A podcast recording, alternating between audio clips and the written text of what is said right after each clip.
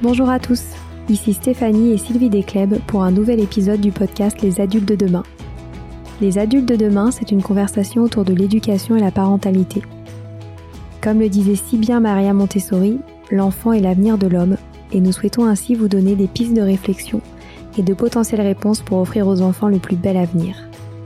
Alors si vous avez à cœur d'offrir la meilleure éducation aux enfants, ce podcast est fait pour vous.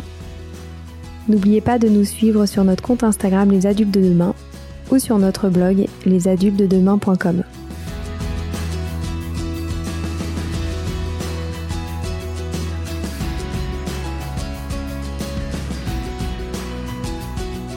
Bienvenue sur les pauses éducatives de Sylvie, un nouveau format de podcast en plus de nos discussions quotidiennes.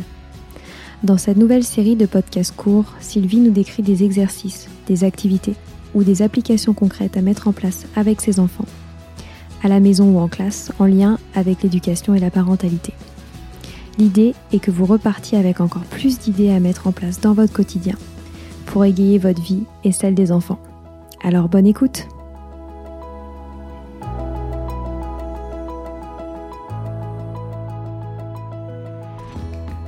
Dans le cadre de, ces pauses éducatives sur les activités scientifiques, comme on a vu la dernière fois, il est important de proposer des expériences à l'enfant.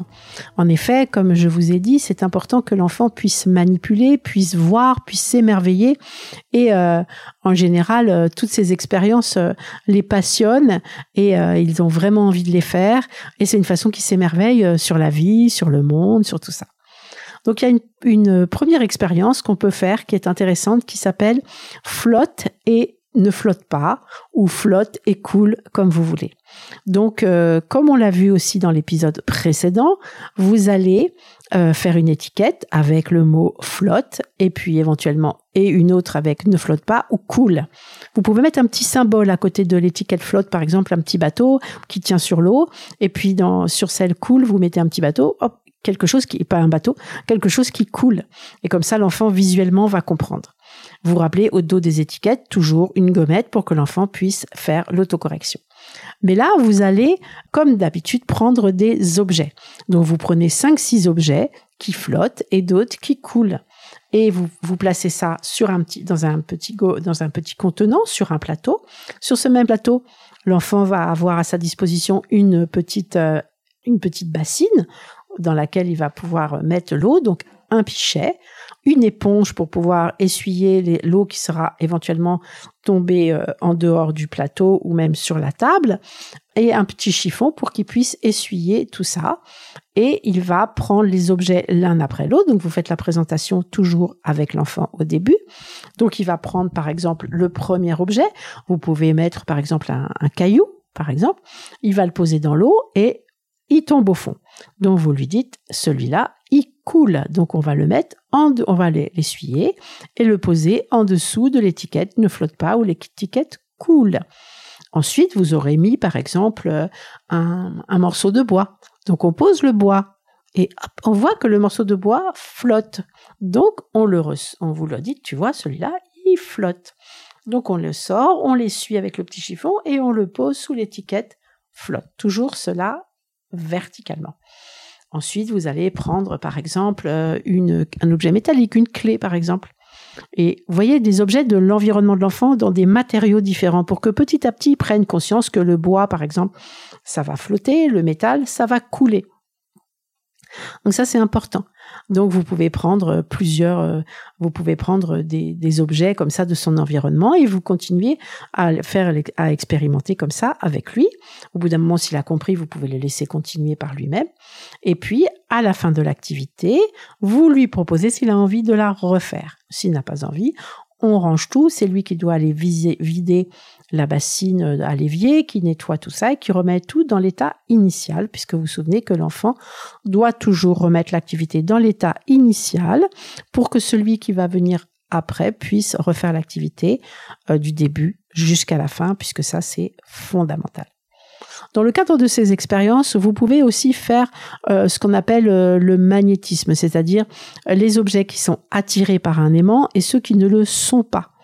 Donc là, c'est pareil, vous allez faire un, joli plateau, vous allez écrire deux petites étiquettes, une avec attire et une autre avec n'attire pas.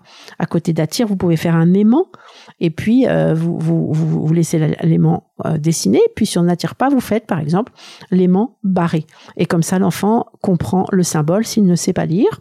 Au dos, les étiquettes. Donc vous allez euh, prendre vous trouvez des, gros aimants, ils aiment beaucoup ça les enfants, des gros aimants, vous trouvez ça euh, sur n'importe quel site, des gros aimants, et vous mettez cet élément dans le plateau.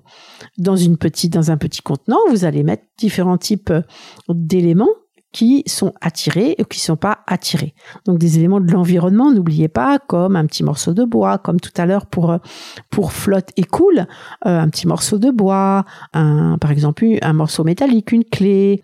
C'est très amusant de prendre deux types de pièces différentes puisque l'euro, un euro euh, je crois, est attiré alors que le centime d'euro ne l'est pas. Donc on voit que ce n'est pas fait avec le même euh, métal. Vous pouvez mettre euh, une pince à linge, vous pouvez mettre des choses que vous trouvez dans l'environnement de l'enfant, une petite cuillère.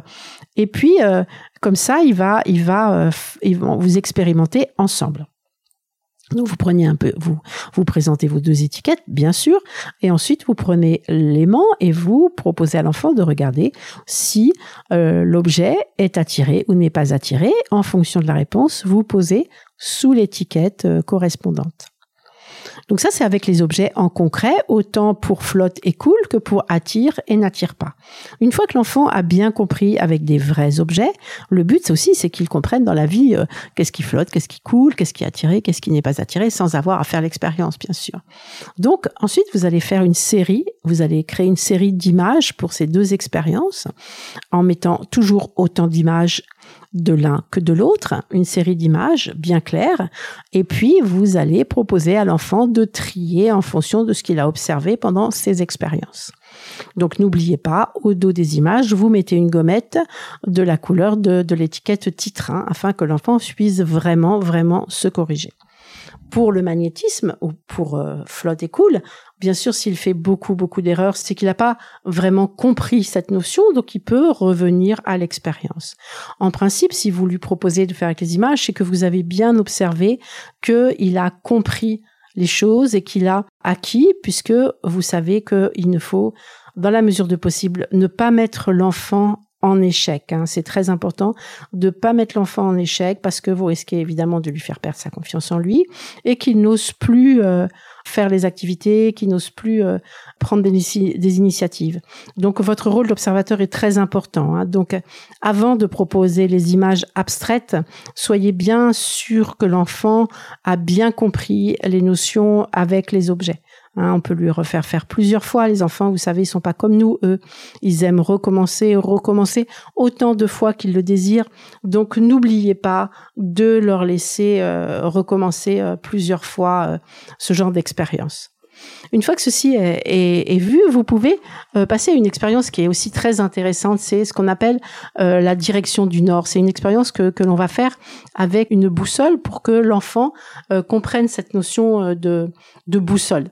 Donc pour cela, vous allez prendre euh, aussi un plateau. Dans ce plateau, vous allez prendre un plat transparent un petit peu grand, type un, saladier par exemple.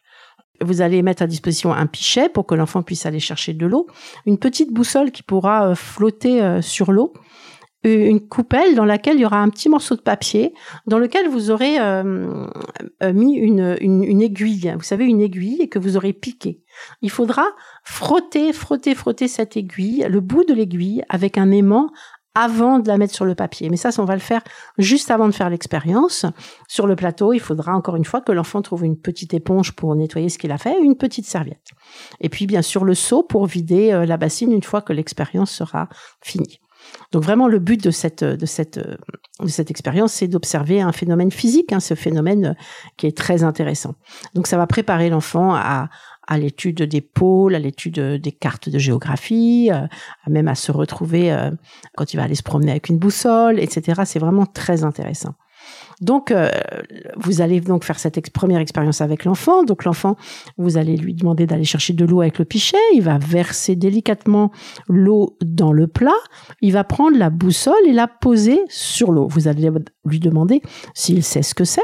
donc c'est une boussole, et lui montrer que l'aiguille rouge, la petite aiguille rouge, elle indique le nord, hein, puisqu'on voit un N, elle indique le nord, et elle est toujours dans la direction du nord.